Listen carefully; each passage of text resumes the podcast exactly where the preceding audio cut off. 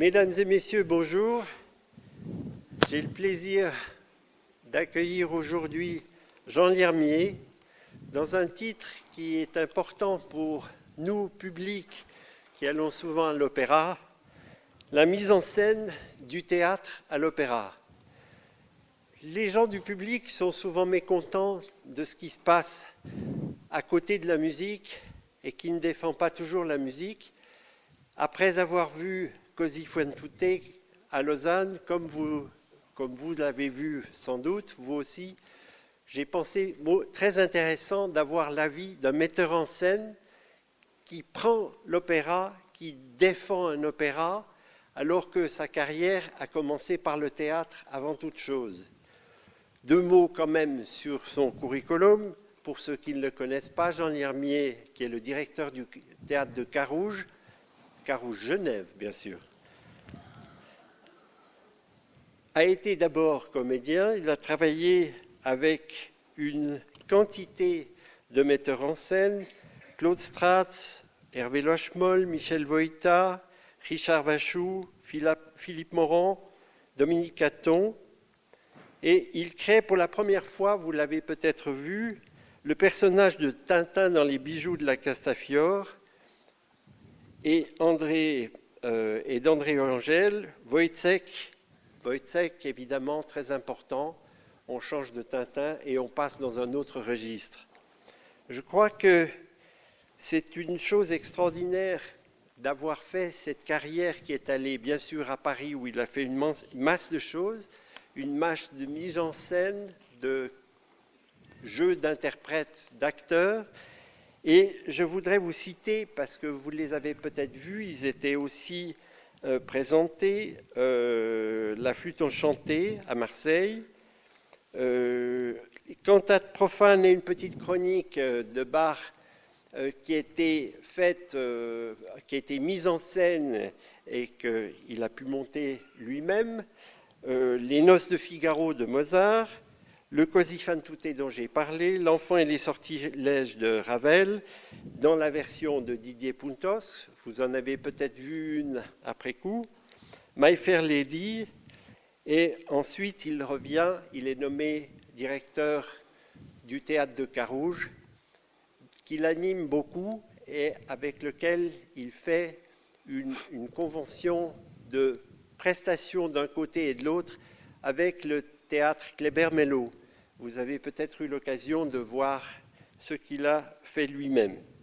Je suis particulièrement heureux de l'avoir aujourd'hui, justement pour nous parler d'opéra, de mise en scène, et je lui cède la parole.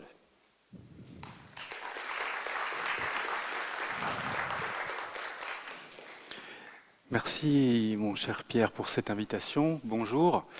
Merci à vous d'avoir euh, bravé la neige et le froid pour euh, venir vous enfermer un après-midi ici dans la salle pour vous réchauffer. Euh, alors tout d'abord, je commencerai juste par dire que je ne suis pas du tout conférencier, que je ne suis pas du tout universitaire, que je suis quelqu'un qui a les mains dans le cambouis en permanence, un praticien, et que c'est ça que je pourrais partager avec vous. Autour de la mise en scène au théâtre, la mise en scène à l'opéra, les similitudes et les grandes différences. Euh, je, vais parler de ça et puis ensuite je vais essayer de, me cadrer en resserrant dans mon parcours euh, sur trois mises en scène que j'ai eu l'occasion de faire autour de Mozart, c'est-à-dire La flûte enchantée, euh, Les noces de Figaro et puis Così euh.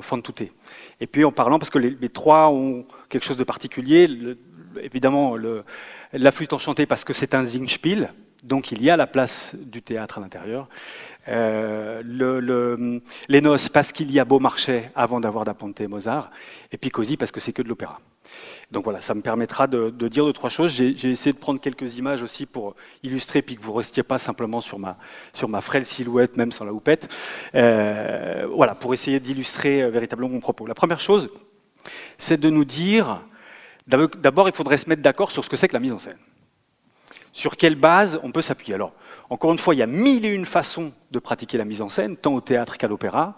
Moi, c'est vrai que je, je, je, je, ne suis pas auteur, je ne suis pas musicien, Donc, à partir de ce principe-là, je considère que je suis au service de ceux qui ont fait ce travail-là pour faire une autre écriture, qui est aussi une écriture, qui est celle de la mise en scène. Euh, donc, euh, j'essaye d'être au plus près de ce qu'ont voulu raconter à la fois les librettistes et puis le, le musicien. Et c'est exactement la même démarche que je peux avoir au théâtre, où j'essaye de comprendre comment c'est écrit, comment l'auteur, quelle est sa spécificité, quelle est la nature, la force de son écriture, pour la révéler et la mettre en lumière. Et puis, je, me permets de voler euh, cette, euh, cette formule à, feu euh, René Gonzalez, c'est de faire en sorte que même avec les auteurs du passé, l'encre ne soit pas tout à fait sèche. Et que ça, je pense que ça passe par l'art des comédiens, de la direction d'acteurs ou des chanteurs, qui fait qu'on a l'impression que ça s'invente ici et maintenant. Donc par rapport à la mise en scène, on a, parce qu'il m'était arrivé de monter l'école des femmes, Molière.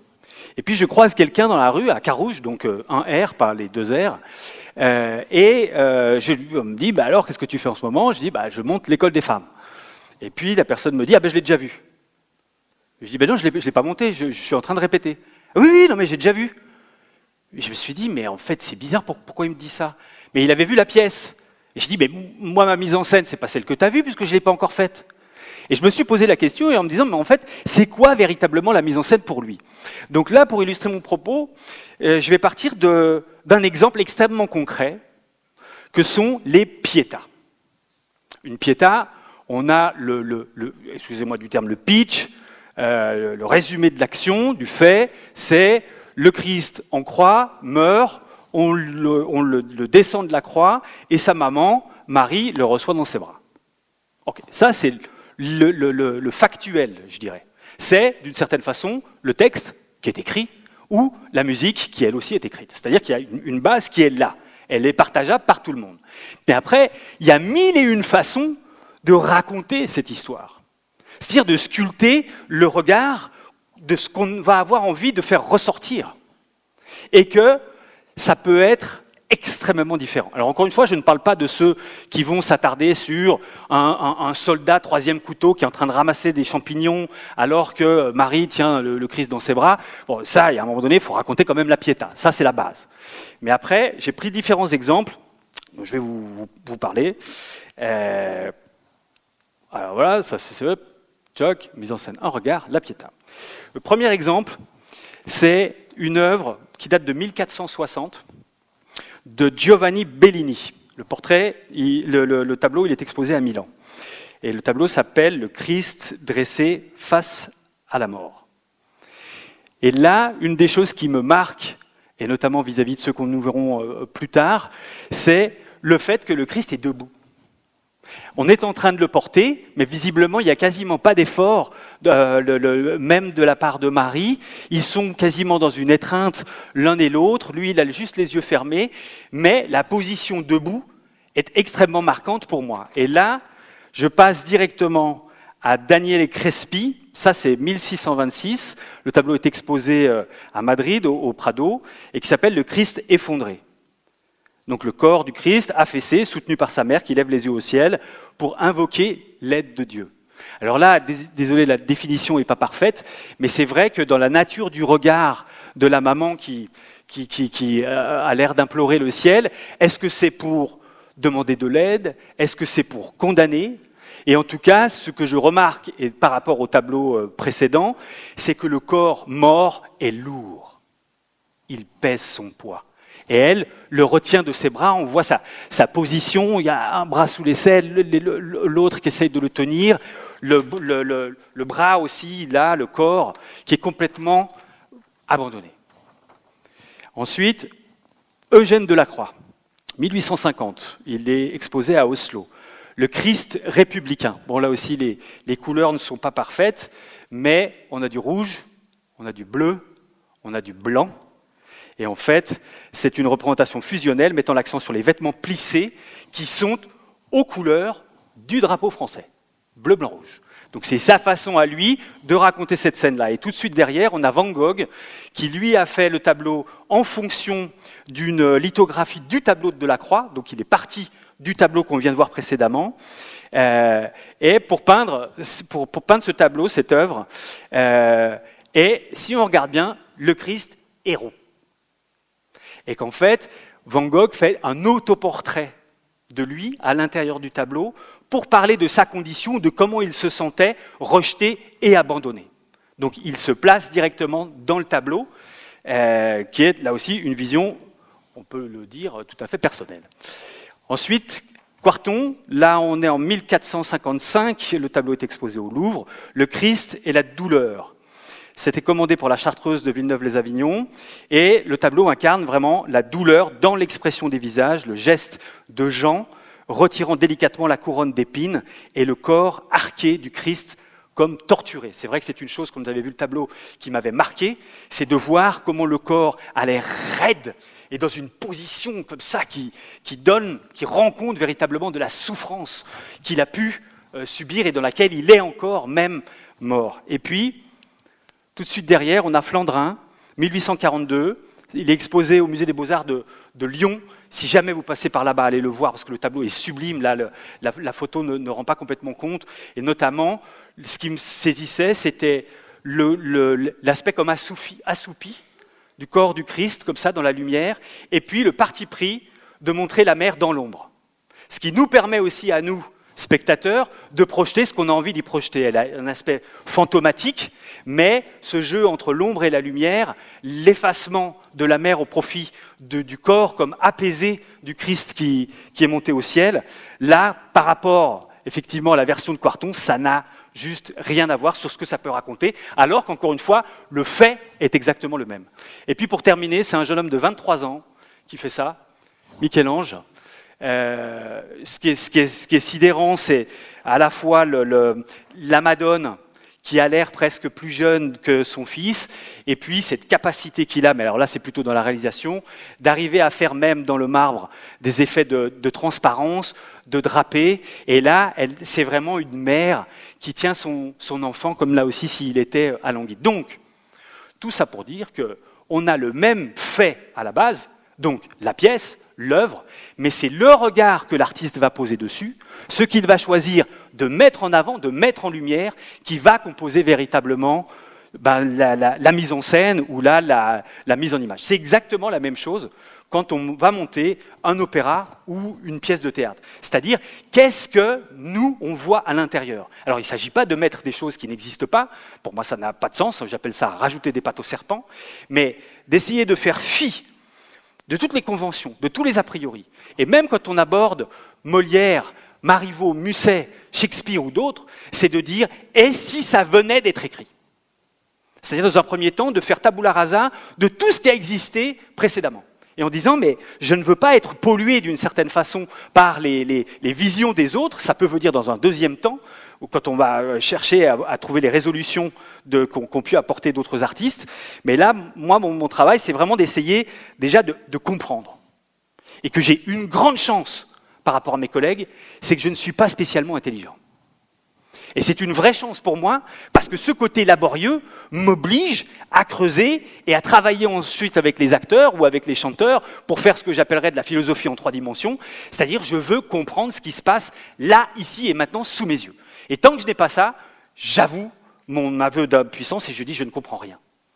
Et que ce, ce, cette étape dans les, dans les mises en scène, et particulièrement au théâtre, parce qu'à l'opéra c'est différent, j'en parlerai tout de suite après, mais au théâtre, j'aime me perdre. C'est très très important à un moment donné que je sois complètement perdu. Parce que je n'ai pas mis de hiérarchie dans les différentes informations, donc je vais, je vais, je vais dans chaque, chaque hypothèse à 100%, ce qui fait qu'au bout d'un moment, on ne comprend plus rien. Et que j'ai besoin de ça parce que je me dis, si je me perds, je me donne la chance de me trouver. Parce que si je prépare tout à l'avance, en me disant, alors voilà, là je vais faire ça, puis là c'est ça, puis là c'est ça, ben, j'aurai besoin d'une semaine de travail en disant aux acteurs, voilà, tu te mets là, tu te mets là, tu te mets là, tu fais comme ci, tu fais comme ça. Alors que la mise en place n'est que le reflet de rapports qui sont, qui, qui, qui meuvent, en fait, les personnages. Donc, c'est dans la dernière semaine, en général, que je vais faire véritablement de la mise en scène, c'est-à-dire que je vais sculpter, je vais donner des hiérarchies dans les indications, dans les propositions, pour arriver à ce que vous, ensuite, comme spectateur, vous ne soyez pas complètement euh, abasourdi par le côté indigeste de la représentation. Euh, sur les, donc la, la, la grande similitude, c'est ça, c'est que finalement, on aborde l'œuvre comme si elle venait d'être écrite, et puis on essaye de comprendre véritablement de à l'intérieur qu'est-ce qu'on a voulu raconter, qu'est-ce qui se raconte. Et puis forcément, avec mon regard, mon parcours, ma vie, ma sensibilité, j'arrive à, à, à trouver un axe qui est le mien, mais encore une fois, qui ne fera que révéler ce qui est contenu dans l'œuvre. Les grandes différences, il y en a trois. La première, c'est à l'opéra, je ne fais pas la distribution. C'est le directeur de la maison, la directrice de la maison, qui, eux, vont engager finalement les comédiens. En général, à l'opéra, le, metteur en scène est la dernière roue du carrosse, c'est celui qui vient en dernier, mais les chanteurs, on les a engagés deux, trois années auparavant, souvent. Donc moi, je viens à la toute fin. Et inutile de vous dire que euh, voilà, ça, peut avoir des conséquences très très importantes. Je parle deux mots de la distribution, et pour rendre compte justement de cette, expérience, c'est que pour moi, une distribution, elle est relative. C'est-à-dire qu'il n'y a pas de vérité absolue. Chaque personne qui est mise en place sur le plateau, elle fait sens. Elle, elle raconte déjà une partie de l'histoire. Je m'explique. Moi, Jean Lermier, du haut de mes 1m70, je peux jouer un géant. Qu'est-ce qu'il faudrait que je fasse? Quelqu'un a une idée? Pour que moi, ici, maintenant, comme ça, je puisse jouer un géant. Pardon? Mettre des échasses, ouais, c'est possible. Quoi d'autre? Mais l'idée, c'est vraiment que je ne bouge pas. Moi, je reste exactement le même. Jouer avec des petits, exactement. Si on engage des enfants de 3-4 ans, par rapport à eux, je suis un géant. Et que moi, le même Jean Liermier qui ne bouge pas, je peux jouer un abo. Il suffit d'engager une équipe de basket. Et que là, tout d'un coup, alors que moi, je n'ai pas bougé, c'est l'association des gens qu'on a mis autour de moi qui me font déjà raconter quelque chose. Alors que je n'ai même pas commencé à jouer. D'où l'importance de la distribution. Et puis, le dernier exemple lié à ça, je ne suis pas un grand spécialiste de football. Mais une fois, je me suis dit, mais en fait, ce qu'il faudrait, on pourrait imaginer un entraîneur de foot qui en a marre de prendre des buts.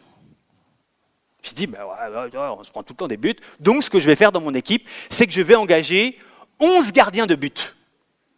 Et je vais aligner 11 gardiens de but devant les cages qui sauteront comme ça simultanément et qui feront en sorte qu'on ne se prendrait pas de but.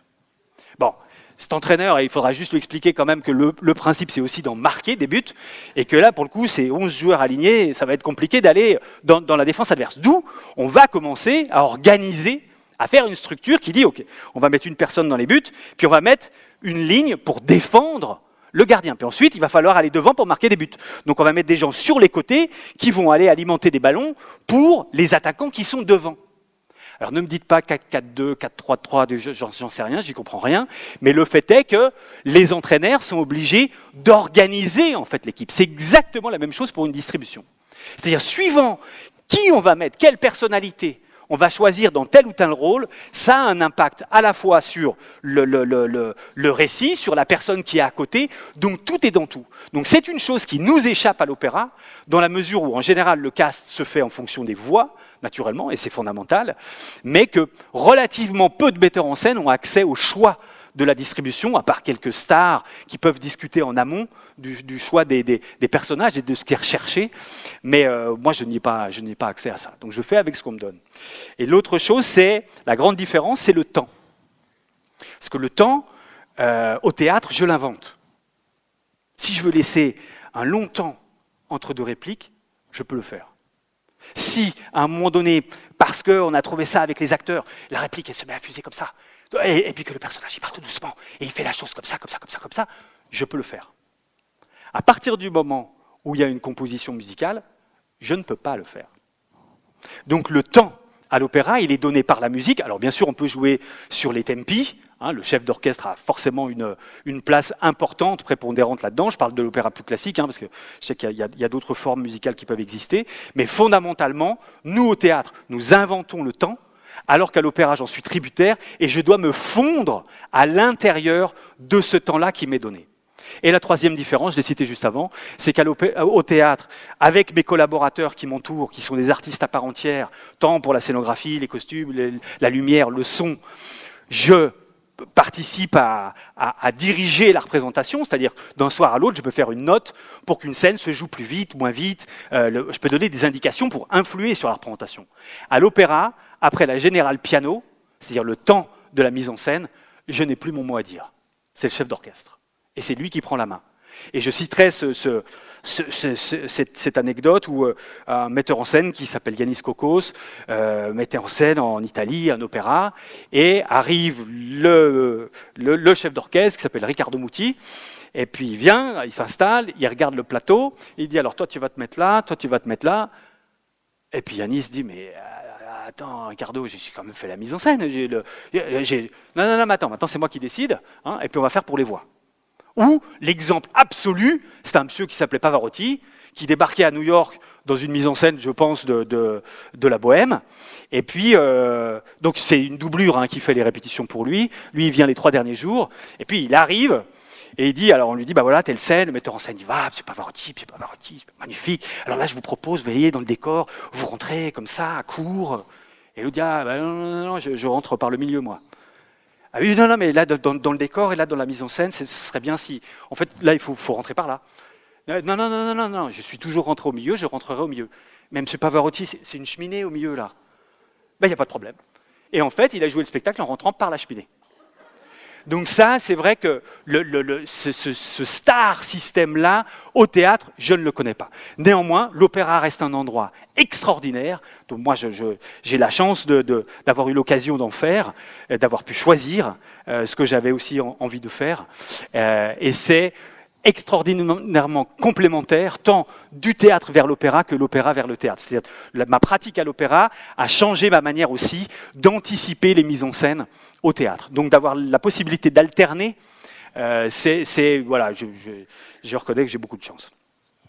Alors là, on va passer sur les trois Mozart dont je vous ai parlé, la mise en scène à l'Opéra de Marseille de la flûte enchantée. 2006, c'était l'Opéra national de Lorraine, les Noces, et puis le Così fan tutte à l'Opéra de, Lausanne. Donc sur la, flûte enchantée, donc c'est René Offant qui m'invite, qui me prend dans ses bagages, elle quitte Genève, elle va à Marseille, et elle me dit, euh, voilà, elle avait vu un de mes spectacles, Peter Pan, à Genève, elle me dit, j'aimerais bien que vous mettiez en scène la flûte enchantée. Ah, j'étais extrêmement euh, touché, ému, euh, en disant, oui, magnifique. Et puis, j'y vais de ma pratique du théâtre, c'est-à-dire la première chose que je fais, c'est de lire le livret. Et je peux vous garantir que bon nombre de mes collègues ne lisent pas le livret. moi, je viens du texte, je viens du théâtre, donc je, lis pour essayer de comprendre.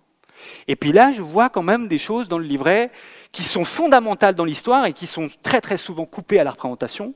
C'est la relation qui lie la reine de la nuit et Zarastro. C'est-à-dire si on ne comprend pas, s'il n'y a pas ces indications qui font comprendre que le mari de la reine de la nuit a retiré, ne voulait pas que sa femme ait les pleins pouvoirs et les a remis aux hommes, un peu comme Prométhée avec le feu, eh ben, eh, voilà, c'est un choix de sa part. Et qu'elle, elle a passé son temps à essayer de récupérer ça. Donc c'est des hommes qui sont poursuivis par une entité supérieure qui les traque. Ça, c'est la première chose. La deuxième chose, c'est on me disait, ah, tu montes la flûte? Ah, super. Alors, c'est quoi? Tu fais la version maçonnique ou la version féerique? Puis je disais, bah, la vraie difficulté, c'est que c'est les deux. C'est qu'il ne s'agit pas de faire qu'un aspect de cette œuvre-là, mais de trouver le bon cadre qui permet de faire rayonner, enfin, qui permet de donner à entendre l'ensemble de la profondeur de champ de l'œuvre. Et puis l'autre chose euh, que j'avais trouvé très singulière, c'était, c'est quand même une œuvre où il y a deux tentatives de suicide. Pamina tente de se suicider, et Papageno tente de se suicider. Je disais, c'est pas anodin quand même. C'est des événements de théâtre où on a un personnage qui est dans une situation telle qu'il ne voit pas comment il peut continuer. Donc j'y voyais du théâtre, des enjeux. Et puis, pour essayer de, donc en travaillant, euh, j'ai eu une idée qui n'est pas un concept, mais c'est vraiment une idée pour trouver le bon cadre.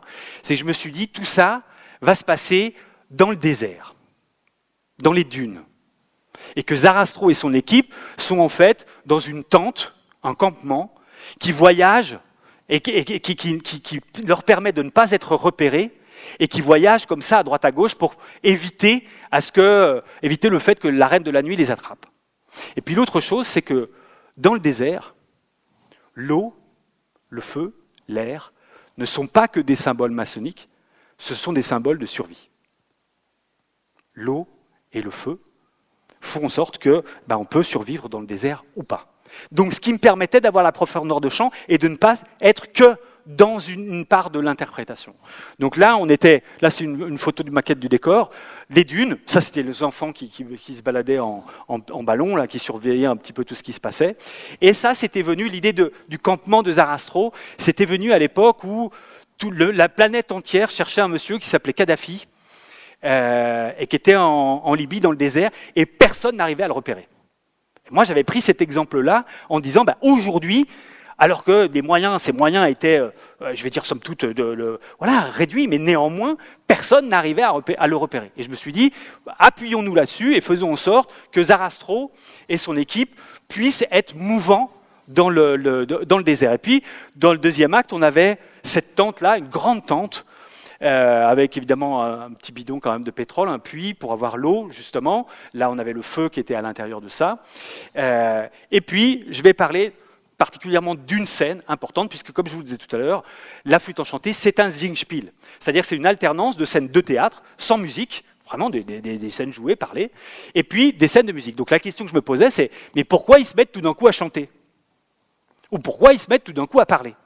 Et ça, c'était l'axe pour essayer de comprendre les scènes et de me dire, ben, il faut essayer de répondre à chaque fois à cette question, qu'est-ce qui fait que tout d'un coup, la musique vient pour soutenir les interprètes, pour les accompagner? Et puis dans la distribution, il y avait une jeune femme, Rachel Arniche, euh, qui jouait Pamina. Elle avait 28 euh, ans à l'époque, elle avait déjà joué 5-6 versions de Pamina, et elle a débarqué, elle était comme ça. Premier jour en répétition, comme ça. Je me disais, à 28 ans, elle en a déjà marre de Pamina et de Mozart, ça me paraît bizarre. Euh, je lui dis, ben, ça va euh dit, oui, oui, oui, oui, oui, ben, voilà, c'est un rôle de jeune première, c'est un peu gnangnan. Puis ça, vous savez, je crois, que, Mozart, il a été particulièrement attentif dans cet opéra euh, à votre rôle, à Pamina, à Papageno, forcément, aux, trois enfants. Ben, écoutez, ben, j'espère que vous vous ennuierez pas pendant les répétitions. Et puis j'ai commencé à aborder ça vraiment comme au théâtre. Et puis notamment, je parlerai de la séquence qu'il y a dans l'acte 2, où Tamino, donc son chéri, euh, doit subir l'épreuve du silence, et il est enfermé justement dans, ma, tente, là, dans un coin, avec Papageno dans l'autre coin. Il sait qu'on va lui envoyer Pamina, et il n'a rien le droit de dire, alors qu'il ne se soit pas vu depuis un moment, et qu'il est désespéré de ne pas la voir, et elle est désespérée et contrite de ne pas le voir. Et puis, donc, il y avait un petit récitatif, de, pas récitatif, pardon, une scène de, théâtre où elle arrive, elle le retrouve, et puis elle essaye de lui parler. Et puis ensuite, il y a cet air sublime euh, de, l'acte 2 de, Pamina. Et Rachel arrive, et euh, pour la, petite scène de théâtre, elle arrive, elle était comme ça. Ah, ah, c'était en allemand, hein, mais je ne vais pas le faire en allemand.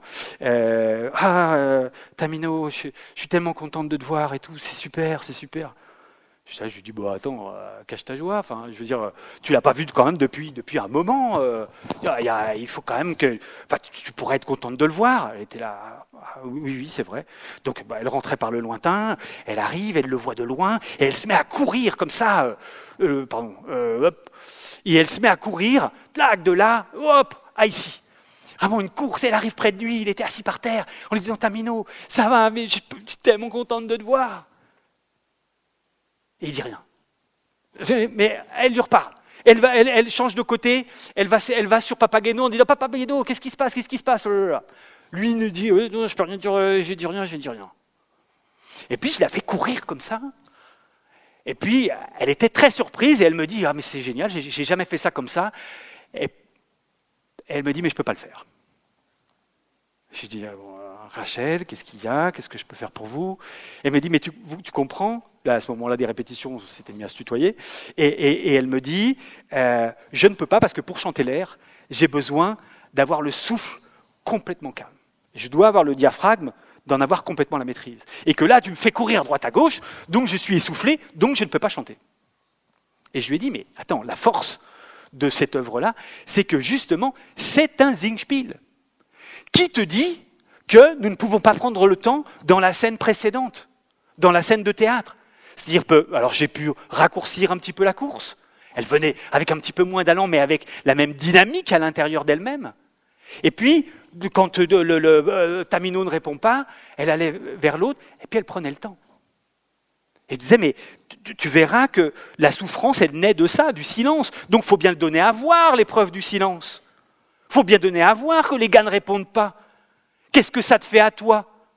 Qui justifie la réplique que tu insistes? Donc tout ça était une construction, et puis qu'on a calmé. Et je lui dis, qui te dit que la musique ne naît pas du silence? Et elle fait, d'accord. Et je dis au chef, qui était Sébastien Roulant, je lui dis, le top du départ de la musique pour l'air, c'est quand Rachel te regarde. Et elle fait la scène, elle court, elle se laisse surprendre, elle vit véritablement la situation. Et elle vit le choc de l'épreuve, justement, du silence, qui ne répondent pas. Et là, 30 secondes de silence. Plus rien. Elle était défaite. Et la musique naît du silence. Et je peux vous dire que, bon, outre la, qualité euh, sublime de cet interprète, c'est-à-dire que je ne comprenais pas d'où sortait la voix, c'était sublissime. Mais ce qu'on a essayé de trouver, et qui était différent de ce qu'elle avait eu l'habitude de faire, ou en général, comme elle avait proposé, parce qu'en général les chanteurs viennent avec la dernière mise en scène qu'ils ont faite, ben voilà, elle était euh, triste. Je dis, mais elle n'est pas triste. Donc on est parti de ça. Et sur le plateau, le spectateur pouvait vivre l'épreuve et la violence de l'épreuve à travers son interprétation et la musique de Mozart, tout d'un coup, devenait un gros plan à l'intérieur même de Pamina, qui était lié à son désarroi et sa souffrance, qui peut-être, éventuellement, pouvait justifier un moment qu'elle veuille attenter à ses jours. Ça, c'était sur le, la, la, flûte enchantée. Quelques mots entre bah, la partie théâtre et puis la partie euh, musicale, et comment l'une peut s'agencer avec l'autre, et comment l'une peut être une force pour l'autre. Les noces de Figaro, c'est beau marché avant tout. Moi, il se trouve que je l'avais joué. J'avais joué le, mariage de Figaro. J'avais eu la chance de jouer le personnage de, Figaro. Donc, je connaissais bien la pièce de l'intérieur. Euh, et on me propose de monter ça à, Nancy.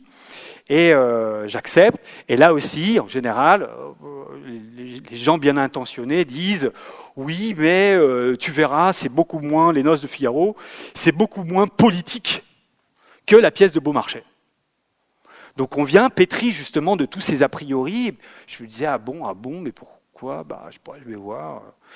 Alors la, chose sur laquelle d'abord je travaille, c'est le, cadre, le décor dans lequel ça va se situer. Et puis j'articule ça autour d'un film qui s'appelle La règle du jeu euh, de Jean Renoir, et notamment toute la partie qui est au château de la Collinière.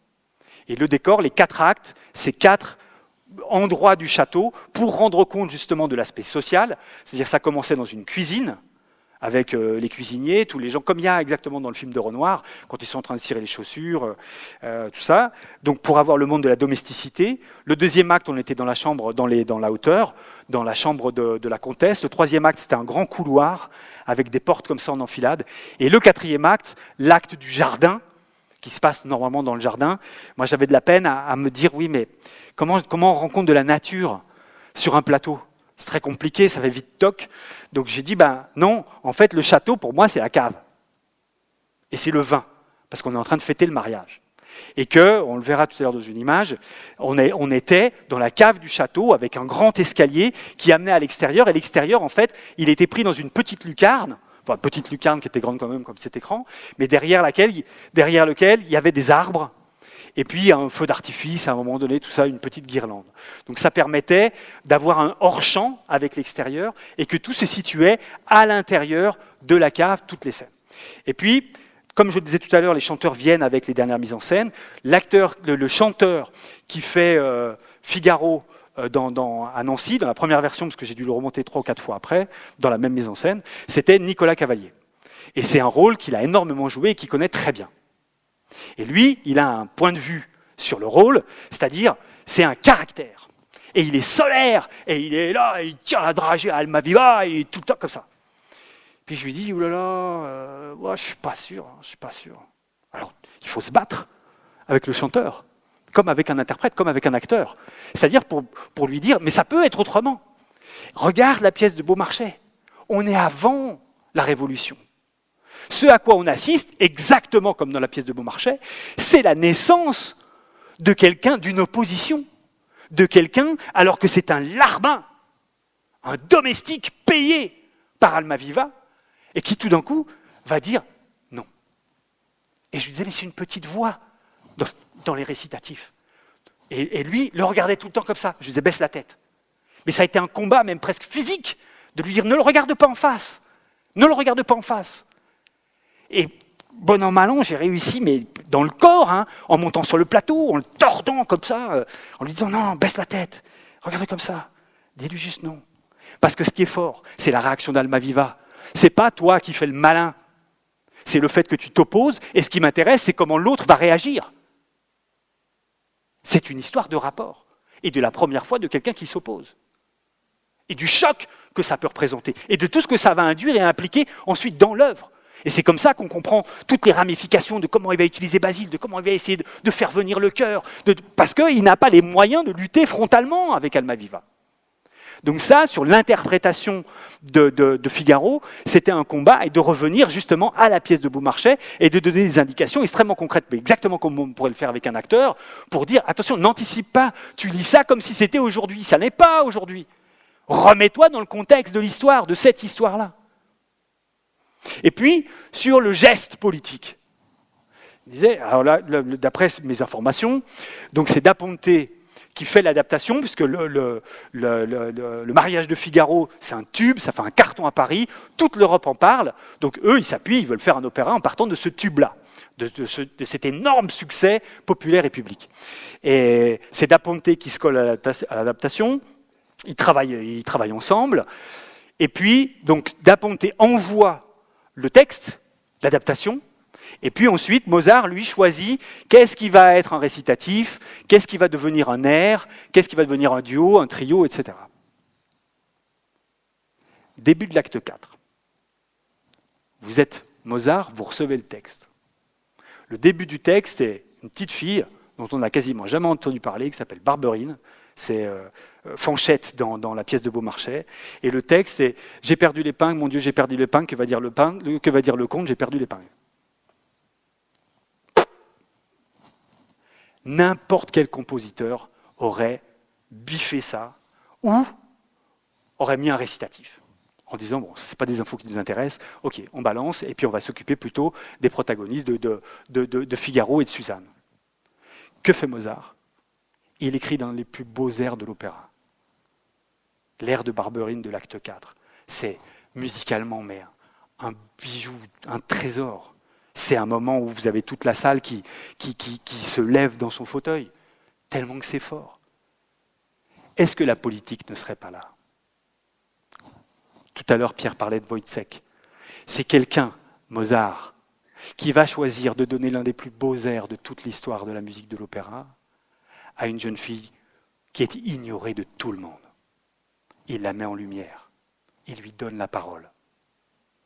Pour moi, la politique, c'est ça. C'est pour ça que je me disais, ben, oui, ils ont peut-être évacué le côté euh, franco-français, cocorico de Beaumarchais, mais le fondamental, là, et notamment dans cet acte de donner la parole à cette petite fille avec cet air qui la magnifie, ça, je me devais d'en rendre compte. Donc ça, c'est la petite qui faisait Barberine avec Nicolas Cavalier. Donc le moment où elle cherche l'épingle dans la cave et qu'elle ne la trouve pas. La cuisine du premier acte. Patricia Petitbon, qui c'était une prise de rôle pour elle. Parce que ça, c'est une autre grande différence avec le théâtre, c'est que les chanteurs d'opéra, eux, peuvent être amenés à jouer à moult reprises le même rôle. Ils l'apprennent, et puis ensuite, ils vont dépendre des différentes mises en scène, et puis de la direction du chef d'orchestre, pour travailler en profondeur le rôle qui leur est attribué. Tandis qu'au théâtre, c'est rare qu'on soit amené à jouer deux fois le même rôle. Donc c'est une grande différence. Et pour elle, c'était une prise de rôle. C'est-à-dire qu'elle ne l'avait jamais joué précédemment. Donc elle venait sans a priori, extrêmement à l'écoute de, toutes les propositions que je pouvais euh, être amené à lui faire. Et là, c'est dans le, troisième acte, le moment où elle se prépare pour son mariage. Et puis, l'occasion de parler de celui qui a inventé cette robe-là, Werner Straub, créateur de masques, l'oiseau vert, c'était lui. Immense artiste avec qui j'ai la chance de, travailler. Euh, et l'idée, je lui disais, mais tu vois, on lui a passé une robe comme ça. Euh, et puis, comment elle a fait pour que ça soit le plus beau jour de sa vie? Et il est arrivé avec cette idée où il est allé cueillir des fleurs. Et en fait, Suzanne avait mis, avait accroché des petits coquelicots qu'elle avait trouvés comme ça dans, les champs dehors, quoi, pour que ça soit quand même, euh, qu'il y ait une tache de couleur, que ça soit magnifique, et que ça soit aussi la nature, que ça soit elle. Donc ça, elle, était dans le, troisième acte avec cette robe-là, et l'occasion, encore une fois, de rappeler que tous les partenaires qui collaborent sur un spectacle, comme je l'ai dit tout à l'heure, au décor, au costume, à, la lumière, au son quand on est au théâtre, sont des artistes à part entière. Moi, metteur en scène, je ne suis guère qu'un généraliste qui m'appuie les services de spécialistes et qui m'alimentent et qui me font aller plus loin dans mon travail et dans ma réflexion. La cave dont je vous parlais, où on voit le, pain dont on parle, donc encore une fois, j'y tiens, c'est dit dans le texte, le pain, les pains, on se retrouve là où il y a les pains. Donc je me dis, bah, je ne vais pas l'esquiver. Et on le retrouvait, ils étaient là-bas. Donc les personnages passaient derrière et puis se retrouvaient à descendre ici. Et puis on avait plein d'étagères comme ça où était rangé le, vin, probablement magnifique de la cave. Donc il y avait des gens qui venaient chercher des, des caisses entières de vin pour aller alimenter la fête qui avait lieu dehors. Et puis c'était une des astuces que j'avais de pouvoir se cacher derrière ces différents éléments. Parce que à l'opéra, c'est très difficile de mettre un chanteur de dos. Bah, il est inutile de dire qu'effectivement, pour projeter la voix et quand vous devez passer par-dessus un orchestre, mon but n'est pas de les entraver ou de les, leur mettre, de les mettre à l'envers, accrochés au plafond euh, avec les pieds, euh, les pieds en l'air. Ça serait complètement saut dans la mesure où ce qu'ils font est de l'ordre d'un sportif de haut niveau. Physiquement. Enfin, il suffit de faire une répétition où les chanteurs chantent à pleine voix, puis moi je viens à côté juste pour donner un petit détail. L'énergie qui dégage, la force, la puissance qu'ils ont, ou la capacité que peut avoir un chanteur de regarder soit le chef, soit les écrans qui sont sur les côtés suivant ce que je demande, en disant non mais arrête de regarder tout le temps le chef, donc regarde là, donc il y a des écrans qui sont derrière le cadre de scène, et eux regardent pour avoir la mesure pour garder la mesure. Et ils sont capables de jouer la scène et en même temps d'avoir l'œil comme ça qui frise pour être tout le temps en mesure.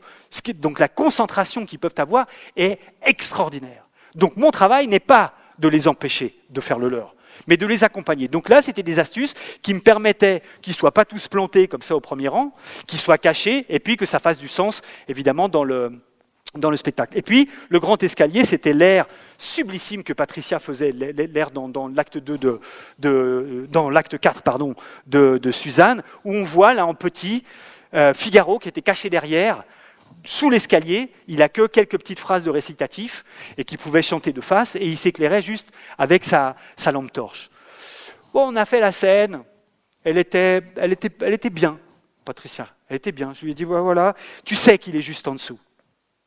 Et je lui rappelle cette, force, cette puissance que peuvent avoir des gens comme Daponte et Mozart, c'est-à-dire qu'ils parlent de nos vies à nous, telle qu'on la connaît encore aujourd'hui, c'est-à-dire les dégâts collatéraux de l'amour. Qu'est-ce qui fait que cette femme, qui vient d'apprendre tout, euh, ce pourquoi en fait euh, Figaro est là, c'est-à-dire qu'il ne veut pas vraiment la tromper avec la comtesse, mais qu'elle va, va l'entendre, elle va lui faire croire qu'elle est la comtesse. Et là, elle chante le plus bel air d'amour qui soit, à l'homme qu'elle aime et qu'elle attend, sans jamais le nommer. Elle ne joue, elle, que Figaro. Et lui ne pense que bah, c'est l'histoire de Barberine et de, l'épingle, qu'elle a en fait rendez-vous avec Almaviva. En chantant cet air d'amour, elle sait intimement que Figaro est en train de souffrir dans l'escalier. Ce paradoxe-là, j'en raffole. Qu'est-ce qui fait que parfois, par amour, on est amené à faire mal à l'autre? Qu'est-ce qui fait que la vie n'est pas simple? Qu'est-ce qui fait que nous ne vivons pas chez Oui Oui et la girafe rose Ça, ces, auteurs-là, ces compositeurs-là, ont cette puissance de nous mettre face à nos travers, nos affres, nos doutes, nos gouffres, nos contradictions. Et que là, en répétition, jusqu'à la piano, Patricia a une spécificité, c'est qu'en fait, vous ne le voyez pas en tant qu'acteur, mais elle danse tout le temps. Elle est tout le temps comme ça. Et en fait, elle vit la musique de l'intérieur dans son corps. Puis un jour, c'était juste avant la générale piano, donc on a fait toutes les répétitions au piano. C'est une, pianiste ou un pianiste, généralement des gens extraordinaires qui sont capables de jouer tout l'orchestre. Et, voilà, et puis je sentais qu'elle était un petit peu, voilà, euh, comme ça. Euh. Et elle me dit, en fait, j'attends l'orchestre. Parce que là, je sais que là, ça sera le bois. Là, c'est les, les, vents qui prennent. Et en fait, elle anticipait tout ce qui allait venir, la musique. Et elle était au moment où elle attendait ça. Les autres partenaires les musiciens, l'orchestre, et comment ils allaient l'aider et l'accompagner.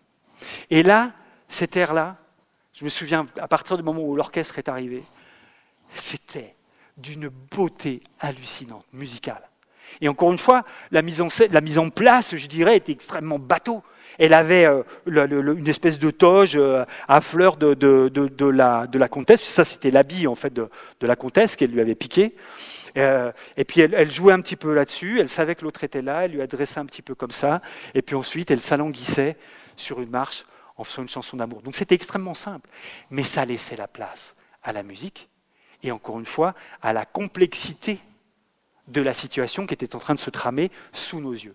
C'est ça vraiment la difficulté et l'art de la mise en scène, c'est rendre limpide et lumineux une chose extrêmement complexe. Mais sans la planir, sans la réduire, sans l'édulcorer, justement en la laissant se révéler à elle-même et surtout en laissant parler la musique. Là, on est à la fin de, l'acte 2, et c'est là que Mozart invente un truc, c'est qu'à chaque fois qu'un personnage arrive, l'effectif augmente. Et là, on termine par un septuor, euh, où là, on a Bartolo, euh, le Almaviva, Marceline, Basile, Figaro, Suzanne et la comtesse qui chantent en même temps. Et je me dis, bah, souvent, les chanteurs, ils n'aiment pas trop, trop, trop qu'on les fasse bouger à ce moment-là, parce qu'il faut être avec le chef, il faut écouter les autres, il faut tenir compte de la répartition des voix. c'est une alchimie, une complexité pour essayer de rendre compte de ça, sans, encore une fois, les mettre dans la difficulté. Et là, pour moi, c'était vraiment de, de rendre compte comment Marceline allait écarteler Figaro qui était pris entre Suzanne et puis celle qui veut absolument l'épouser parce qu'elle ne sait pas encore que en fait elle est sa mère, euh, donc elle l'aime parce qu'elle reconnaît quelque chose en lui.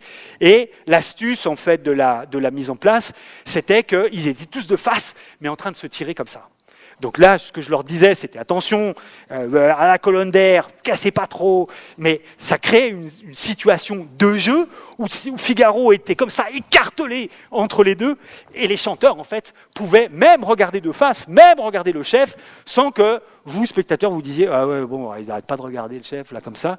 Donc c'est trouver une astuce qui a une force scénique de théâtre qui aide les chanteurs à ne pas faire que des notes, mais à jouer aussi, à interpréter théâtralement, physiquement, dans leur corps. Et puis, voilà, que, tout ça matche et fonctionne. Et puis, comme je le disais tout à l'heure, les, chanteurs sont amenés à pouvoir jouer un même rôle à moult reprises dans leur parcours. Là, on a un chanteur qui s'appelle Marcos Fink. Lui, il, a fait sa, il est argentin. Il a fait sa carrière sur le rôle de Figaro. Il a joué je ne sais pas combien de versions de Figaro. Et là, quand il est arrivé euh, à Nancy, c'était la première fois qu'il allait jouer Bartolo. C'est-à-dire qu'il était trop vieux pour jouer Figaro, et pour la première fois, il allait jouer les aînés et jouer euh, son ennemi juré euh, dans le Barbier de Séville, qui est le médecin Bartolo. Donc moi, j'en rendais compte de son côté euh, du médecin sur la, petite coda, sur euh, le, petit pont musical qu'il y a au début euh, de, l'acte 2, avant l'ère de, la comtesse, et il faisait une simple petite auscultation comme ça, et je lui racontais, je lui disais, tu sais, cette fille dans le barbier de Séville, tu l'as convoitée, tu étais prêt à tout pour elle. Et là, maintenant, tu es là, elle est en chemise de nuit, tu dois avec le stéthoscope, tu vas lui donner un petit sirop, et dis-toi bien qu'elle maintenant, elle est avec Almaviva et que malgré tout, tu dois faire ton rôle de médecin. Parce qu'elle va pas bien, parce qu'elle mange plus, parce qu'elle est déprimée. Donc j'essayais de, le nourrir comme ça au fur et à mesure. Et dans l'acte 4, ça s'est inventé parce qu'il n'y a que l'opéra qui peut permettre ça. Je l'ai mis dans les, scènes de Figaro, que Figaro joue justement dans l'acte 4, dans ma fameuse cave. Et là, je disais à, Marcos, Marcos, je lui disais, tu es son papa, il vient de l'apprendre, il l'a appris à l'acte 3, et en fait tu l'accompagnes. Et je lui disais, la chance que tu as, c'est que tu connais la partition de Nicolas par cœur. Il la connaissait par cœur, il avait chanté ça toute sa vie. Et que pour le coup, il savait les moments où l'autre était fragile, les moments forts, les moments doux. Et c'était une espèce de danse qu'ils ont inventé les deux, de celui qui était en train de passer le rôle à un plus jeune, alors que lui se mettait à jouer son père. Et il a inventé toute une chose comme ça, où, alors comme il ne chantait pas dans ce moment-là, plusieurs fois il était de dos, il le regardait, il l'accompagnait, il le soutenait, il, empêchait les, autres de l'embêter, et c'était une façon pour lui de rendre hommage au Figaro qu'il avait été durant sa, longue et éblouissante carrière. Et là, effectivement, bah, au théâtre, c'est rare que nous ayons un acteur qui a pu jouer plein, plein, plein, plein de fois le même rôle, et puis de vivre ce genre d'aventure. Là, j'ai une image puisque j'ai eu l'occasion de monter aussi Figaro euh, au théâtre. Donc ça, c'est une image dans la fameuse cuisine de la règle du jeu, où là, c'était un chocolat euh, que Suzanne préparait euh, pour le petit chérubin, parce qu'il est adolescent, donc il a toujours faim, il faut toujours qu'il mangeait, il avait tout le temps des barres de chocolat dans la poche, parce qu'il a les bras un peu trop longs qui poussent. Donc voilà, c'était l'adolescence, le désir, tout qu'il... Donc il fallait tout le temps lui donner à manger. Donc elle lui préparait son chocolat. Et puis là, c'est le, conte qui est arrivé avec Basile, donc elle, s'évanouit, elle tombe dans les pommes il se trouve que à cette époque, ça je, l'ai su euh, euh, au tout début des répétitions, il se trouve que Patricia était enceinte. Donc, bah, là aussi, on doit prendre encore plus soin de, la chanteuse. Et là, moi qui aurais souhaité qu'elle s'évanouisse, voilà, s'évanouir sur une chaise, c'est rare quand même. Et à un moment donné, on tombe, puis on s'écroule.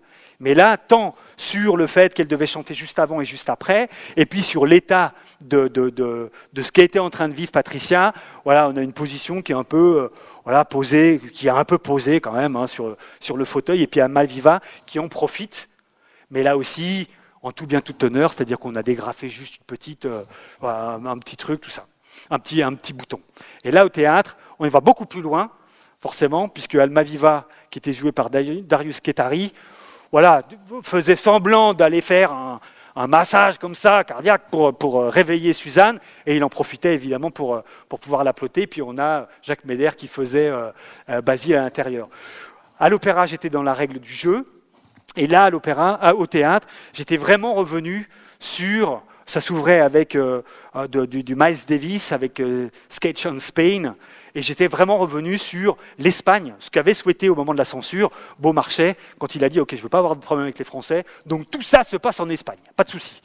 Et donc on est revenu là-dessus et on voit dans la cuisine le monde charge et puis le casier des, employés. Scène de l'acte 2, le comte revient, il est sûr qu'il y a un amant, l'amant de, euh, de, la comtesse qui est là, et il débarque avec son fusil. Euh, là aussi, c'était une référence à la scène de, la règle du jeu. Il venait avec un lapin, il avait tué un lièvre. Donc il avait son fusil et un lièvre à la main, qui était un vrai faux. Hein, pas, voilà. Mais les gens, quand ils voyaient ça, et notamment le moment où, pour, pour, pour, pointer la comtesse, il balançait son lièvre ensanglanté sur le lit blanc de, de, la comtesse, la salle faisait... Ils étaient vraiment à vivre ce que vivait la comtesse.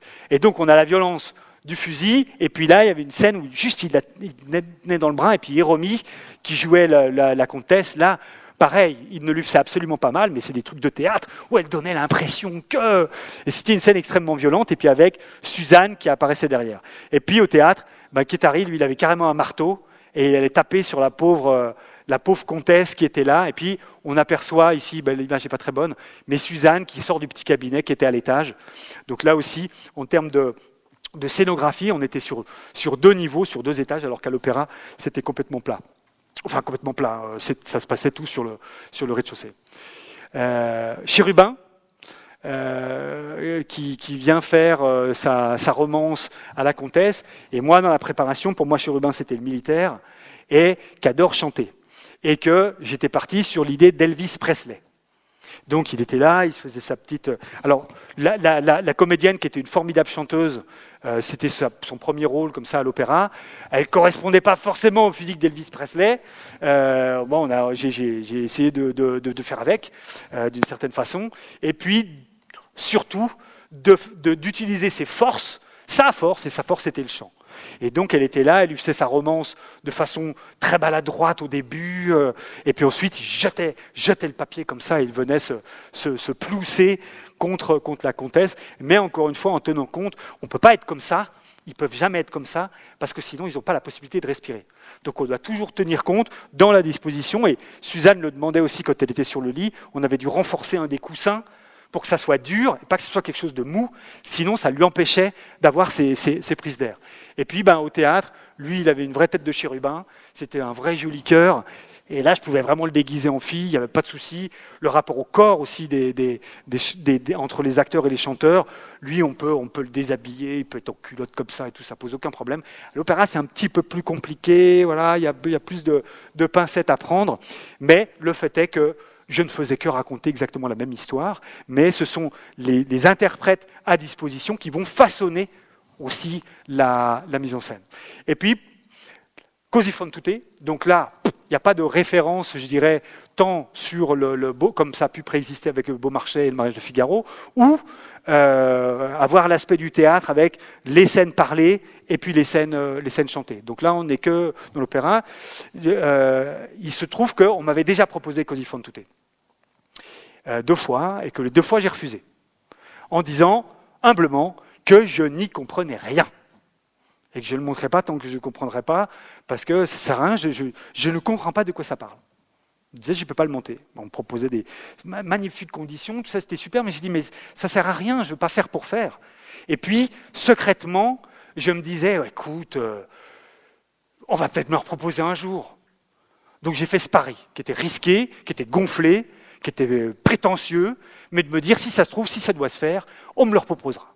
Et puis, quand le directeur de, l'Opéra de Lausanne, Éric Vigier, me, propose le COSI, il y a plus de dix ans qui étaient passés, et que le travail de décantation avait fait son œuvre. Parce que j'avais travaillé avant de dire non la première fois.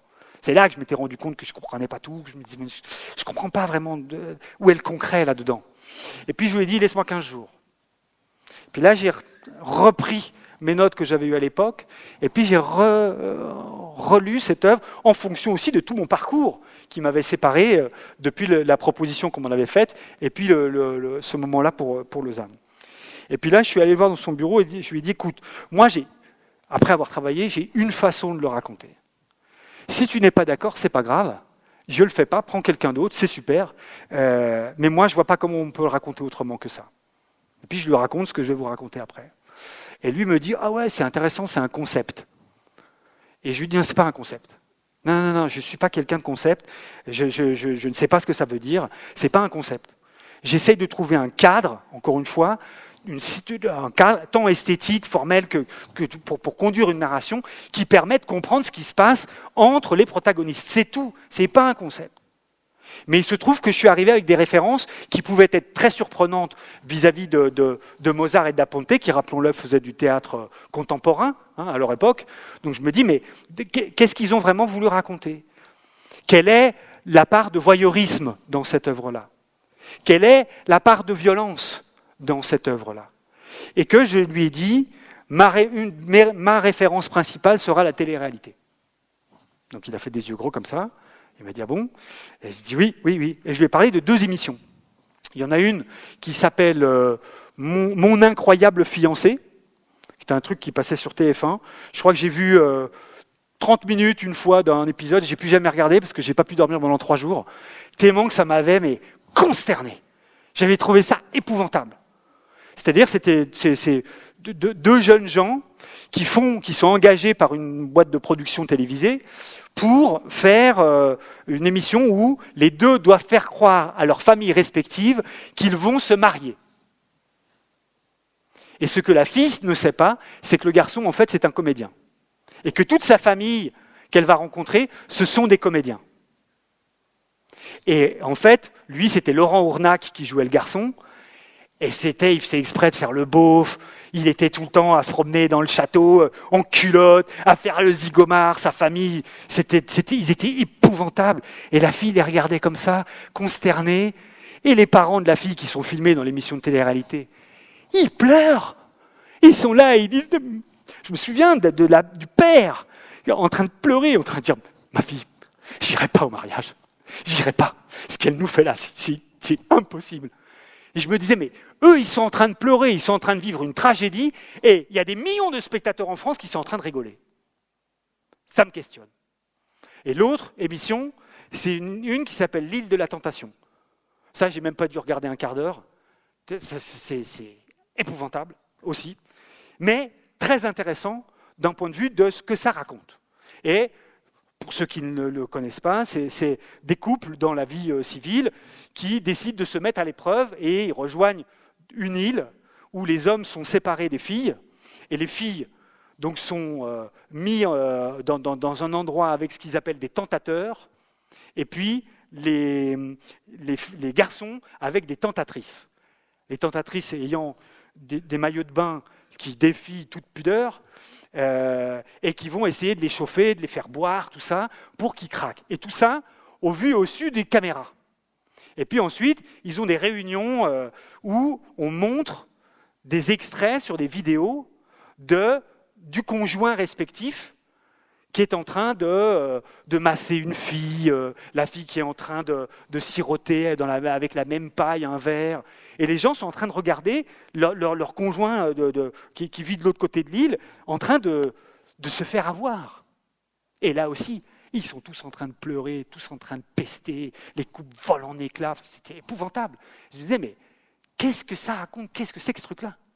Et la dernière référence, là elle est peut-être un peu plus littéraire, puisqu'il s'agit d'un, collègue que j'aime beaucoup qui s'appelle Marivaux, euh, que j'ai eu la chance de monter à plusieurs reprises. Et lui, il a écrit une pièce qui s'appelle La dispute. Et la dispute, on est en plein siècle des Lumières, et ce sont des gens de, de, très haute qualité qui, lors d'une discussion, ergotent sur qui de l'homme ou de la femme va trahir en premier. Qui est infidèle? Est-ce que c'est l'homme ou c'est la femme? Et ils décident de se livrer à une expérience. Et en fait, ce qu'ils vont faire, c'est qu'ils vont enlever des bébés, des bébés garçons, des bébés filles, ils vont les faire élever complètement séparément, et à l'âge de la puberté, ils vont mener une expérience, c'est de les faire se rencontrer dans la forêt et de voir qui de l'homme ou de la femme va trahir en premier. Non mais si on prend ça au sérieux, vous imaginez? Le bébé disparaît, vous ne savez pas où il est, en fait il est enfermé, il est élevé par d'autres gens, alors, ça, c'est le 18e. Hein. Il, est élevé par des Noirs en disant voilà, ils ne pourront jamais être séduits par des Noirs. Ça, c'était l'époque. Euh, ça n'a plus lieu d'être sur le fond, forcément. Mais la, brutalité et la violence de l'expérience, elle est terrible. Et puis évidemment, bah, les, garçons, euh, le garçon avec la fille vont commencer à se découvrir. Et là, Chéreau avait fait une mise en scène qui a révolutionné la, mise en scène, sa fameuse mise en scène justement de la dispute, ça a été un, monument de, l'art théâtral parce qu'il est allé jusqu'au bout. Il y avait des séances de répétition où il, euh, il, demandait à tout le théâtre de quitter la salle. Et il restait qu'avec les jeunes, qu'avec les petits. Parce qu'ils se livraient, eux aussi, à des expériences. Personne ne peut être au courant de ça. Forcément, parce qu'ils ont essayé des choses en disant mais c'est quoi de, se découvrir? Est-ce qu'ils se touchent? Est-ce que, voilà, ils repartaient comme des animaux. Ils étaient dans la, dans la terre, au sol, recouvert de terre, ça devenait des... C'est l'enfant sauvage. Et ça aussi, ça a été une référence pour moi sur COSI. Et en me disant, bah, oui, il faut pouvoir rendre compte de la violence de cette expérience-là et du voyeurisme que nous, spectateurs, par l'entremise de Don Alfonso, nous vivons. C'est-à-dire, qu'est-ce qui fait que, c'est ce que je me disais, qu'est-ce qui fait que parce que si on l'apprend de façon générale, euh, voilà, c'est, les gens me disaient, tu verras, c'est, d'un ennui ce truc-là, il n'y a pas d'action. Je disais, mais ah bon? C'est vrai Mais non, il n'y a pas d'action, c'est que de la musique. La musique est belle, mais franchement, c'est long. Hein. Je me disais, ah bon, ah bon. Puis je me disais, mais ça dépend là aussi où on met le focus, où on met l'attention. Ça peut être une action extraordinaire que de me rapprocher de madame de m'asseoir à côté d'elle, à deux fauteuils d'espacés. Ensuite, de mettre juste ma main qui s'avance. C'est-à-dire, qui est-ce qu'ils vont aller avec l'autre? Et que là, pour la concentration du spectateur, il se met à guetter les signes de celui qui va avoir le premier, le vernis qui craque. Et qu'on n'est pas effectivement sur des, sur des hélicoptères qui s'écroulent, mais que ça, la tension qu'il peut y avoir, le théâtre qu'il peut y avoir de, de se dire mais qui va craquer? Comment? Pourquoi? Dans quelles conditions? Alors là, tout d'un coup, ça devient captivant. Et avec mon scénographe, Rudy Sabungi, euh, l'idée, ça a été de dire, il faut que nous reconstruisions en fait un studio de, un studio de télé-réalité. Parce que dans l'œuvre, il y a des scènes de chant et des scènes de hors-champ. C'est-à-dire ce que les personnages se disent dans la coulisse. Et que pour moi, je pouvais en rendre compte avec la coulisse du studio, justement, de, de, télévision ou de cinéma, hein, avec le catering, et avec le catering où effectivement il y a de la vodka, il y a, il y a tout pour essayer que les gens soient désinhibés, parce que ça marche super bien à l'écran après. Euh, donc, on a fait un décor. Et puis, l'autre chose qui était pour moi très très importante, c'est, on me dit, ah, tu verras, c'est un opéra misogyne. Euh, et puis, de toute façon, euh, les filles sont stupides. Parce qu'elles ne reconnaissent, pas reconnaissent pas leur chéri. Les chéris partent, ils partent à l'armée, et ils reviennent trois minutes après déguisés, et elles ne les reconnaissent pas. Je disais, ouais, mais je ne suis pas tout à fait sûr que Daponte et Mozart aient souhaité montrer que les femmes soient stupides. Je suis même intimement convaincu du contraire. Donc, qu'est-ce qui, se raconte exactement? D'une part, il faut que moi, dans la réalisation proposée, je fasse en sorte que le spectateur soit pris par la convention. C'est-à-dire qu'on ne se pose jamais la question de Ah, mais c'est bizarre, hein, ils ne la reconnaissent pas. Et puis les personnages, eux, ils sont pris dans le feu de l'action. C'est-à-dire qu'ils n'ont pas le temps de relativiser ou de prendre une distance qui se dirait C'est bizarre quand même. Non, les chéris viennent d'être appelés euh, euh, euh, dans un conflit. Ils sont venus dire dans des adieux déchirants, leur promettre leurs adieux. On a dit c'est terminé. Et il n'y a aucune raison qu'à une seconde, les filles se disent c'est une blague. C'est nous qui le savons. Mais si on efface ça et qu'on se dit jouons à fond les adieux, à fond, y a pas, et qu'on travaille un petit peu le, déguisement des garçons, elles peuvent tomber dans le panneau. Et ce qui est beau, c'est que les garçons vont être pris à leur propre piège. Et que c'est vraiment le phénomène de l'arroseur arrosé, eux qui étaient convaincus de, la fidélité de leur chérie, et que tout d'un coup vont voir que. Et tout d'un coup vont être dépassés par le sentiment, puisque musicalement, je vous rappelle que les couples initiaux sont mal assortis. Et que c'est les couples particulièrement du deuxième acte, qui musicalement fonctionne. Et je me disais, c'est drôle, c'est comme si en fait ils s'étaient engagés respectivement euh, euh Fiordiligi euh, euh, avec l'un, le, Dorabella avec l'autre, et qu'en fait ils ne s'étaient pas vraiment trouvés. Ce qui pose un gros point d'interrogation sur la toute fin. Donc là, ce que je vais faire, c'est vous passer en vitesse accélérée l'enchaînement des décors. Des images ce sont des images de synthèse, c'est ce qui nous a aidé à, construire en fait le, spectacle.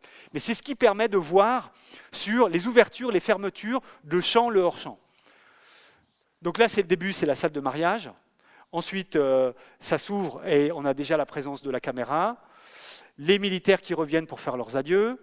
La scène des adieux déchirantes, filmée au vu au sud de, de, et puis on termine. Et puis il y a le petit on-air qui est là, qu'on ne voit pas, mais c'est le petit témoin rouge qu'on voit là. Ça, c'est la partie du cœur et c'est le départ du bateau.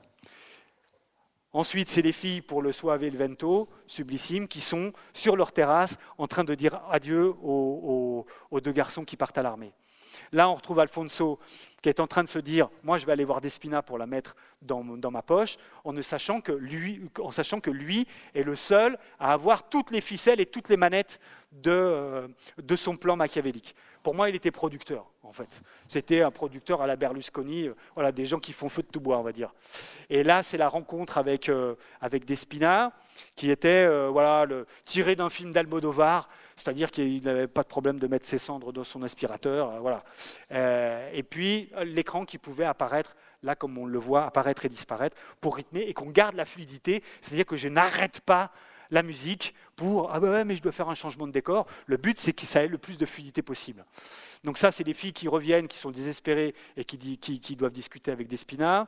Ça c'est l'arrivée des deux déguisés euh, en albanais. Euh, ça marche. Ensuite ça c'est l'air de Fiordiligi. J'accélère les garçons. On est dans la coulisse avec le petit point euh, catering. Donc c'était vraiment un décor de, comme l'arrière d'un décor de, cinéma avec une passerelle, les projecteurs à vue. Ça, c'est Ferrando qui se remémore la bonne époque avec sa chérie. Euh, hop, ça on a Alfonso avec euh, l'appartement, tac, les garçons qui simulent, simulent un empoisonnement, tape, l'ouverture de la salle de bain, le pompier qui arrive, On passe au deuxième acte avec cette chose incroyable, c'est que les filles se disent oui, mais finalement, si on acceptait, avec qui on irait? Et c'est les filles qui choisissent d'aller, non pas avec celui avec lequel elle était au tout début de l'œuvre, mais l'autre. À la grande surprise des garçons, qui étaient censés être filmés en direct, c'est-à-dire en train de regarder les films filmés et en train de dire qu'elles choisissaient l'autre. Donc on avait travaillé tout un truc avec la réaction des garçons, pris en direct. Ça, c'était des films qu'on avait tournés avant et qui étaient calés vraiment euh, au millième de seconde. Alfonso, Là, on prépare ce qui est censé être un jardin. Donc pour moi, c'était un lit. Hein, ça tourne autour de ça, avec un petit décor, euh, des, bougies, des choses comme ça. Hop. Ça, l'image était brouillée quand la scène devenait un petit peu scabreuse, hein, comme il y a dans à, Canal Plus. Et des fois, on met quelques, trucs pour pas que. Euh, voilà, on voit tout. Ça, ensuite, euh, c'est Ferrando avec Fiordiligi, là aussi qui était filmé en permanence. Et puis avec.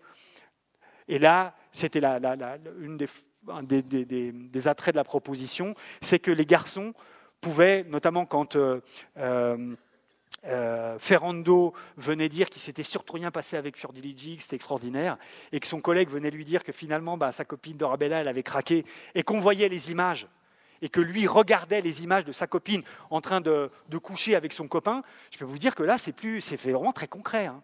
et que eux, dans le jeu, ça les aidait, vraiment. Et là, voilà, on retrouve les deux filles, toc, etc. Et puis là, c'est la dernière scène de séduction, Fernando Fiordiligi. Et puis les autres sont présents, en fait, dans le décor, euh, sur, sur la passerelle, qui sont en train de regarder la scène en direct. Et puis ensuite, ça, c'est le mariage des deux filles. Et puis les militaires qui reviennent.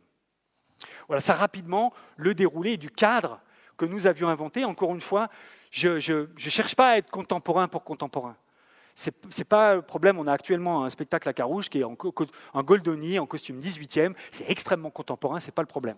donc la facture esthétique, c'est une question. Mais on peut être extrêmement ringard en basket et en jeans. Donc ce n'est pas le problème. C'est qu'est-ce qui va permettre de mettre en lumière les enjeux de ce qui se passe sur le plateau pour que vous, vous ne ressortiez pas en disant Oh, qu'est-ce que c'est long, qu'est-ce que c'est ennuyeux mais que vous ayez profité de la puissance et de la force poétique et dramaturgique de deux parmi les plus grands artistes que notre planète ait pu connaître, que sont Mozart et Da Ponte. Et il s'agit de les prendre au sérieux. Et puis, vous dites tout à l'heure sur les, sur les différences. Donc là, c'est euh, la, comédienne qui, enfin la, chanteuse qui fait euh, euh, Fiordiligi, donc Valentina Nafornita. Et là, on avait dû tourner des, séquences filmées. Parce que, notamment dans un de ces airs, le premier, il y a toute une partie, la deuxième partie de l'air, où elle se révolte. Mais elle se révolte parce qu'elle est désespérée. Et que moi, je voulais qu'on voit le moment où elle pleure. Et le problème, c'est que si j'ai ça, oh, pardon,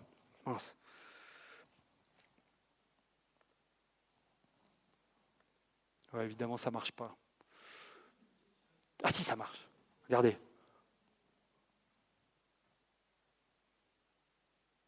Donc ça, on la filme en gros plan. Elle a demandé à avoir de la musique derrière, qui l'aidait à se mettre en condition. Et elle pleurait. Moi, l'image, c'était une photo célèbre d'Anna Magnani, qui est près d'une fenêtre avec les yeux qui coulent, plein de rimel. Et c'était cette, référence-là.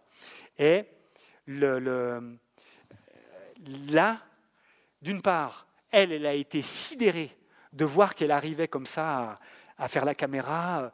Et elle m'a dit, mais tu pourras me donner les images? Je lui ai dit, mais tu sais, tu peux aller à Hollywood. Hein. C'est vrai, elle a, un physique de rêve et elle a une capacité à interpréter. Donc elle découvrait quelque chose d'elle. Et le problème, c'est comme moi, je tenais à avoir cette émotion dans la deuxième partie de l'air, c'est-à-dire le moment où elle se rebelle. Mais si elle pleure comme elle le fait là, elle ne peut plus chanter. C'est-à-dire que ben, quand on a les larmes, il y a aussi euh, tout les glandes qui se mettent en route. C'est-à-dire qu'elle se met à avoir du mucus, euh, elle se met à. elle ne peut plus chanter. Donc l'astuce, là, c'était à la fois d'avoir la partie chantée et puis l'arrière-plan, comme ce qui se passait à l'intérieur, pour que j'ai les deux choses, mais de les séparer dans le temps et de ne pas mettre la chanteuse en danger. Et l'autre chose, c'était euh, la, Stéphanie Guérin. Oh, bah Stéphanie Guérin, est-ce que ça va marcher là? Ça marche. Donc là, on était à Ouchy pour filmer tout ça. Il y avait toute une partie qui était dans le, tournée dans le manège. Et puis là, regardez bien. Vous la voyez, ouais, c'est un peu Schwartz, mais on devrait quand même la voir. Donc là, je lui raconte des histoires, hein. je lui raconte des bêtises. Je dis, tu lui dis coucou, c'est les trucs qu'on fait en amoureux comme ça, où on se filme un petit peu. Et là, elle va faire une chose qui l'a beaucoup surprise elle-même.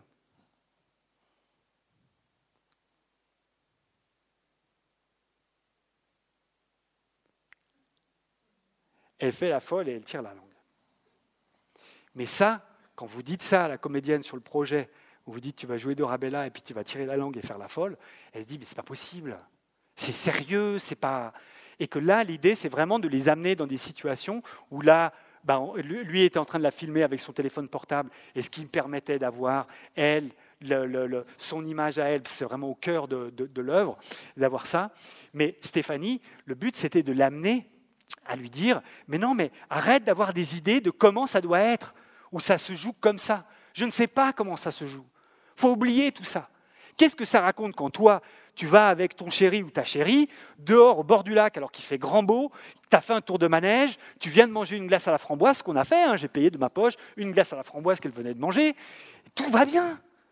Et là, de lui dire, mais tu lui dis juste salut, au revoir, comme ça. Et là, c'était des images que je projetais pendant que Ferrando a son air sublime, où il est perturbé parce qu'il sait qu'elle l'a trompé, et néanmoins, il l'aime quand même. Et il dit, mais je ne peux pas renoncer. Et en même temps, je me mettais à glisser des images de Fiordiligi, justement quand elle pleurait, mais ce coup-ci c'était en noir et blanc, parce qu'il l'a vu faire la scène, il l'a vu pleurer et il a été ému. Et qu'il est bouleversé parce que tout d'un coup, il est touché, ému, où il éprouve un sentiment, quelque chose qui le traverse et qui le dépasse, par deux femmes. Une à laquelle il ne peut pas renoncer parce que c'est sa chérie, et l'autre qui l'a troublé à un point pas possible. Donc tout ça permet de rendre compte, d'essayer de, rendre compte au mieux de l'œuvre. Et puis, pour terminer, voilà, j'ai juste cette petite... Euh, pardon, oh voilà, il y a juste ça encore, je vous disais, la pertinence de la transformation. Qu'on puisse y croire immédiatement. Et là, on est arrivé à faire une chose, parce qu'après, le, fond et la forme doivent se retrouver. Et je suis arrivé donc à inventer, puisque euh, l'école des amants, c'est le sous-titre euh, en italien de Così fan tutte, et que j'ai fait, j'ai dit que l'école des amants, la Scuola degli Amanti, ça serait le titre de l'émission, et que pour le coup, j'ai dû faire le générique de l'émission. Fidélité, la définition en italien. Merci pour la musique, c'est parfait. Les deux couples. Donc là, c'était l'idée d'épouser en fait tout, le, graphisme de, ce genre d'émission. Les 100 000 euros, bon, normalement on parle de sequins, tout ça, mais bon, moi j'ai mis des euros. Guglielmo, dans l'état initial, militaire, et qui se transforme. Et puis Ferrando, voilà, et qui s'amusait comme ça. Et c'est vrai que l'idée, comme la, plus grosse partie de l'œuvre, les, chanteurs sont dans un personnage, celui qu'ils jouent, travesti, j'ai dit, bah, sur cette partie-là, il faut qu'il soit le plus proche d'eux pour pas que j'ai de problème de, costume, de barbe, tout ça. Donc l'idée, ça a été que dans le premier, la, première partie, la première séquence de la pièce, on leur rajoute des barbes. Je m'étais appuyé sur euh, ces militaires parfois qu'on voit défiler au, 14 juillet à la Légion, qui ont ces grandes belles barbes carrées comme ça, et en disant voilà, ils font partie de, ces, groupes-là militaires, et ce qui fait qu'on pouvait leur enlever tout de suite, et ils étaient beaucoup plus très euh, naturel, au naturel, sur la plus grande partie de l'ossature de, l'œuvre de, Mozart et de Da Ponte. Euh, et puis à la fin, eh ben, c'était les maquilleuses et de, l'émission de télé qui revenaient les, grimer et, faire tomber le subterfuge et le stratagème. Ce sont des œuvres sublissimes encore une fois, comme je disais tout à l'heure, j'ai une chance incroyable de pouvoir faire à la fois ce métier, mais de le faire sur ces tableaux-là, en sachant bien que, encore une fois, il n'y a pas de vérité absolue. Je n'ai pas de leçon à donner ou à dire c'est comme ça qu'il faut faire ou autrement. Il y a autant de regards qu'il y a d'authenticité à se mettre au service d'auteurs sublimes comme peuvent l'être Beaumarchais, Mozart ou Da Ponte, d'être euh, à leur écoute et puis de trouver le cadre qui convient pour donner à entendre leurs histoires qu'on peut encore entendre aujourd'hui.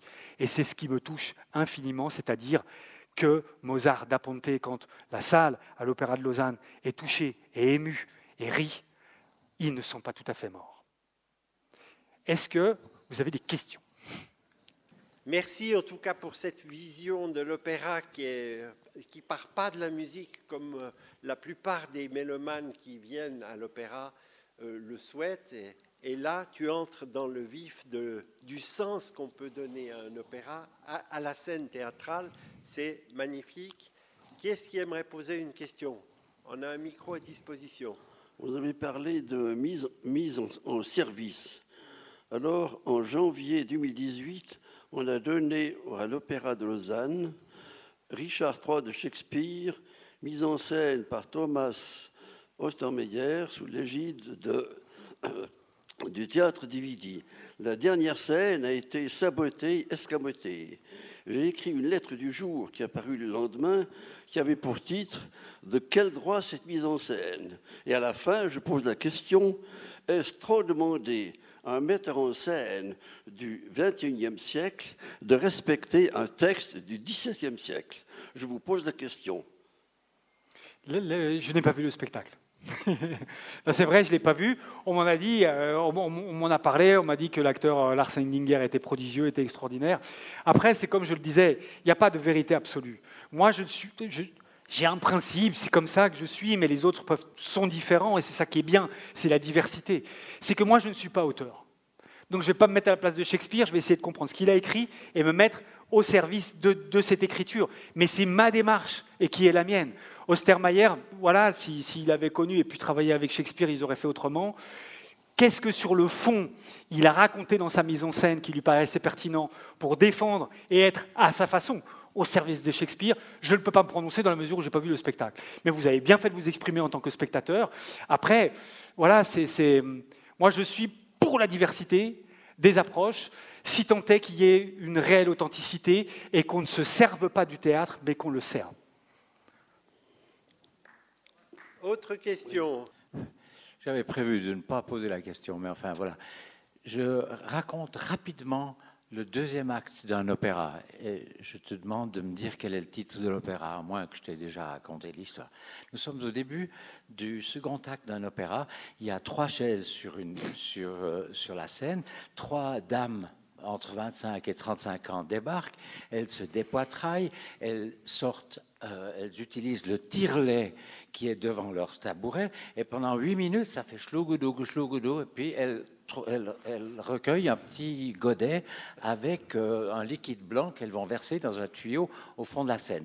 Arrivent aussi cinq euh, malvoyantes ou aveugles qui expliquent en anglais, sans chant, donc, qui expliquent euh, pourquoi elles sont aveugles ou malvoyantes. Il y a eu des accidents, etc. Arrivent aussi cinq types qui sont euh, des grands brûlés, qui expliquent aussi pendant 15 minutes en anglais euh, pourquoi ils sont euh, grands brûlés.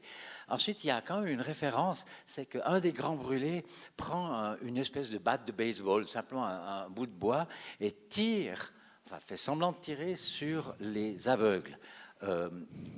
En cela, il, représente un tableau de Goya où on tire sur les insurgés etc. Quel est le titre de l'opéra? Je sais. Tu sais.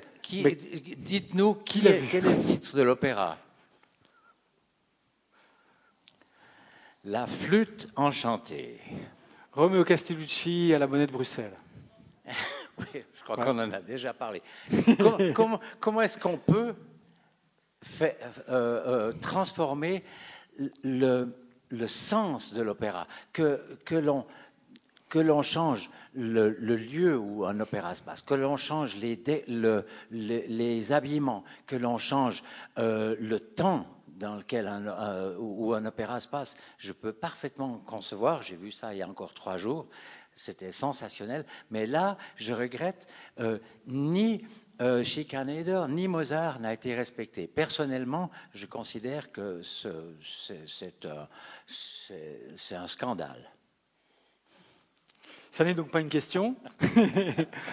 non, non, je, je, je, Alors, je pose, la question quelle est la limite jusqu'à laquelle on a le droit d'aller et quelle est la limite qu'on ne, peut pas, qu'on ne peut pas dépasser je n'ai pas de réponse, je ne sais pas. Je ne sais pas. Moi, ce que je sais, c'est que en tant que directeur de théâtre, donc, euh, qui a la possibilité de, faire des choix au moment de la, production, euh, je discute beaucoup, beaucoup, beaucoup euh, avec les, équipes artistiques, avec les metteuses en scène, metteurs en scène, et que, bah, d'une part, c'est vrai que je, j'ai un amour particulier pour le texte, pour le répertoire, donc euh, on, s'articule à une réflexion autour d'œuvres choisies. Et puis ensuite, c'est leur point de vue et j'essaie de faire en sorte de choisir des gens voilà, qui, de façon différente de la mienne. Parce qu'il ne s'agit pas d'avoir euh, une saison où ça serait euh, chaque spectacle sera un clone de, celui du, précédent. mais encore une fois, c'est mon approche. je, suis pour la diversité, les limites. Je ne sais pas. Moi, tant qu'il y a encore une fois de l'authenticité sur le. On, le voit, c'était ce que je disais tout à l'heure sur les piétas. S'il y a quelqu'un qui appelle ça piéta, puis qui va euh, en fait euh, s'occuper du gars qui, cueille un champignon, et puis complètement à côté de ce qui est en train de se passer là, qui est le cœur de l'action, bah, ça ne m'intéresse pas, ce n'est pas mon truc. Mais c'est un point de vue personnel. Et je, voilà, c'est ce que je défends, mais c'est encore une fois, ça n'a pas de valeur absolue. Je, pense que la diversité est une chose qu'il faut encourager. Et après, si les gens sont... Voilà, moi je ne peux pas le faire parce que c'est personnel, c'est tout. Je n'y arrive pas. Je ne sais pas faire ça. Mais je les admire de pouvoir le faire et de voir qu'il y a des gens qui sont des habitués, qui disent c'était formidable parce que tout d'un coup, ça, je ne m'y attendais pas, les tire-lait. Alors là, waouh, ça m'a expliqué l'œuvre. Je ne sais pas, moi ça ne me l'explique pas forcément, mais après c'est subjectif. Moi je sais simplement qu'il a pris, a pris Mozart et Schikaneder pour nous raconter tout à fait autre chose il fait une autre œuvre. une mise en scène est une œuvre qui part d'autres œuvres. Après, c'est la relation qu'on a avec la chose d'origine. L'eussais-je que je fusse resté à la maison ouais. Oui, ça, ça euh, oui, tromperie sur la marchandise, ça c'est une chose. C'est-à-dire si on met ce titre-là, il faut à un moment donné qu'il y ait un lien avec ce titre-là, avec cette œuvre-là, qui soit indépendamment juste des airs qui soient chantés. Bon, merci. Je crois, Jean, qu'on va s'arrêter là. Je vous remercie de votre attention. Et, et, et, comme je suis euh, attaché de commerce au théâtre de Carouge, atelier de Genève, j'ai mis là dans l'entrée des petits flyers, le programme de notre saison et puis le spectacle qui se joue jusqu'à dimanche, mis en scène par Clément Hervieux-Léger de la Comédie Française, en costume du 18e, mais on a l'impression que ça vient d'être écrit. C'est une des dernières soirées de carnaval de Goldoni, ça dure 2h15 et ça fait un bien fou. Et je trouve que justement, dans le choix de programmation d'un directeur de théâtre, j'y suis très attentif dans le monde dans lequel on est aujourd'hui, de ne pas la mettre la tête des spectateurs en disant regarde le monde comme il est terrible. Mais voilà, je pense qu'on a aussi une mission aujourd'hui, enfin en tout cas c'est mon choix et c'est ce que j'ai envie de défendre, que l'art la culture et le théâtre soient des espaces qui apportent des alternatives, de l'espoir, et puis qui nous disent on a de la chance de pouvoir être ensemble, profitons-en, bouffons du théâtre et surtout allez au ski là maintenant parce que va bientôt, la neige va fondre là. Merci infiniment, merci beaucoup.